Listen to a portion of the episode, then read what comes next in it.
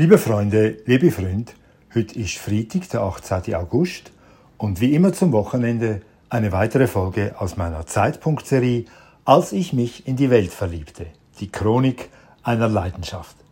In der letzten Folge schilderte ich, wie Thomas und ich auf unserer Autostoppreise die Finnen beim Alkoholtrinken erlebten und wie ich zum ersten Mal einen Sonnenuntergang sah. Heute nun Folge 32. Sommer 1971 Verbotene Grenzen. Jetzt, Jahrzehnte später, beim Lesen meiner Reiseeindrücke wird mir klar, dass ich in Finnland das erste Mal romantische Gefühle bei mir entdeckte. Mein zunehmend kritisches Denken, das auch meine Empfindlichkeit gegen Kitsch förderte, konnte mich nicht davon abhalten, beim Anblick des Sonnenuntergangs über dem kleinen See in romantisches Schwärmen zu kommen. Vielleicht lag es daran, dass ich doch allmählich erwachsen wurde, denn Kinder finden eine untergehende Sonne einfach nur schön oder beachten sie gar nicht, während Erwachsene geradezu ein Gefühl, eine Filmmusik daraus machen. Seit damals habe ich unzählige Sonnen prachtvoll untergehen sehen und wurde ihrer nie überdrüssig. Doch es war jener Moment am finnischen See, der mich darauf zu achten lehrte, jedem Sonnenuntergang meine Wertschätzung zu erweisen, einen Augenblick innezuhalten und das Schauspiel der Natur nicht zu verpassen.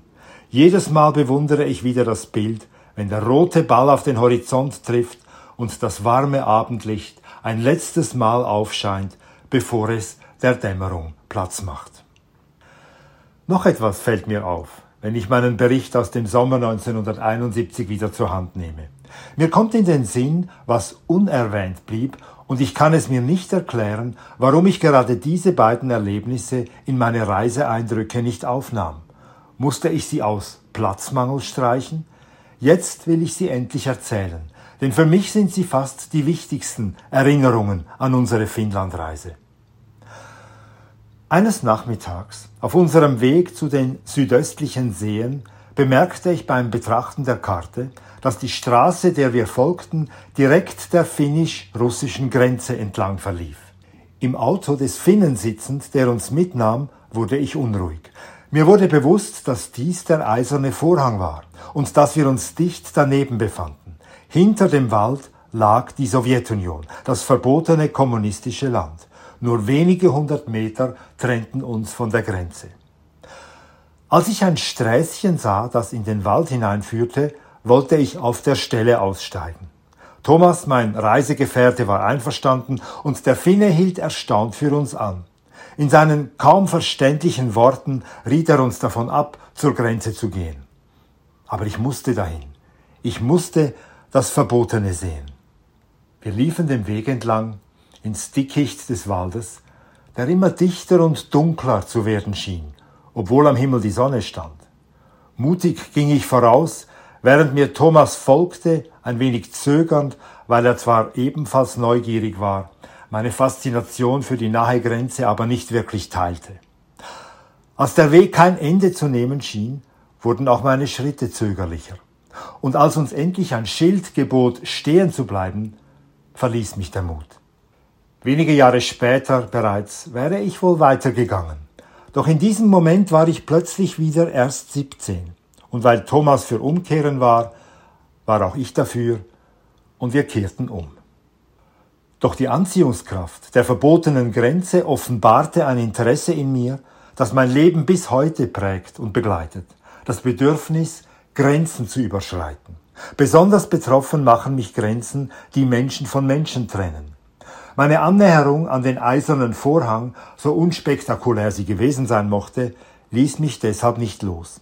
Und als wir auf unserer Rückreise im nördlichsten Norden Deutschlands von einem Autofahrer in Lübeck abgesetzt wurden, entdeckte ich auf der Karte, dass unmittelbar neben Lübeck beim Badeort Travemünde die BRD, die Bundesrepublik, direkt an die DDR grenzte. Auch diesmal konnte ich Thomas dafür begeistern, den Abstecher an die Zonengrenze zu unternehmen. Hätte er nicht mitkommen wollen, ich wäre allein gegangen. Diese Grenze nun musste ich unbedingt sehen. In Travemünde versperrte kein Wald den Blick auf die unüberwindbare Schranke zwischen den beiden Staaten. Die Grenze lag offen vor uns und zerschnitt den Strand in zwei ungleiche Teile. Der westliche Teil, auf dem auch wir uns befanden, war trotz des leicht bewölkten Himmels bevölkert mit Badenden, Familien beim Picknick und Kindern, die zwischen den Strandkörben übermütig umherrannten. Während der Ostteil des Strandes, abgesperrt und menschenleer, einen tristen und verlassenen Eindruck machte. Dazwischen erstreckte sich ein breiter, mit Stacheldraht unpassierbar gemachter Streifen Niemandsland, auf dessen östlicher Seite ostdeutsche Grenzschützer patrouillierten.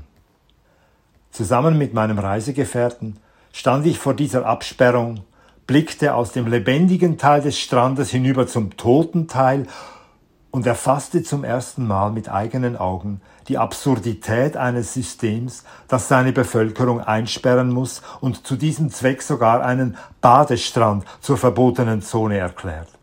Der schreiende Gegensatz zwischen den beiden Strandabschnitten machte mich wütend, und ich habe nicht vergessen, was ich dann tat. Als ich im Sand eine leere Colaflasche entdeckte, ergriff ich sie und schleuderte das Symbol des Kapitalismus in hohem Bogen in den Sozialismus hinüber. Während ich nun diese Zeilen schreibe, sehe ich mir ein Video an, das im Januar 1990, kurz nach dem Fall der Berliner Mauer, den gleichen Strandabschnitt zeigt, unmittelbar nachdem die Hindernisse entfernt wurden. Hunderte von DDR-Bürgern, deutsche Fahnen schwenkend, kommen zu Fuß auf ihre Landsleute aus dem Westen zu, von denen sie schon erwartet und begeistert willkommen geheißen werden. Auf dem Strand von Travemünde, der jetzt wieder ein gemeinsamer Strand sein darf, vermischen sich die Deutschen von beiden Seiten und feiern eine spontane Wiedervereinigung. Es sind eindrückliche Bilder, die etwas Selbstverständliches zeigen, und jüngere Generationen können es sich schon gar nicht mehr vorstellen, dass es während der DDR-Zeit 40 Jahre lang anders war. Aber ich habe den zweigeteilten Strand von Travemünde 1971 selber gesehen. Und ich habe zehn Jahre später auch die Berliner Mauer gesehen. Als ich in Westberlin an der grauen Festungsmauer emporblickte, die eine ganze Stadt zerschnitt, war mein erster Gedanke, das darf und wird nicht so bleiben. Eines Tages wird diese Mauer fallen. Am Strand von Travemünde 1971 konnte ich mir noch nicht vorstellen, wie sehr sich die Dinge ändern können. Ich sah einfach nur diese Sperre mitten in diesem harmlosen Badestrand und war voller jugendlicher Empörung.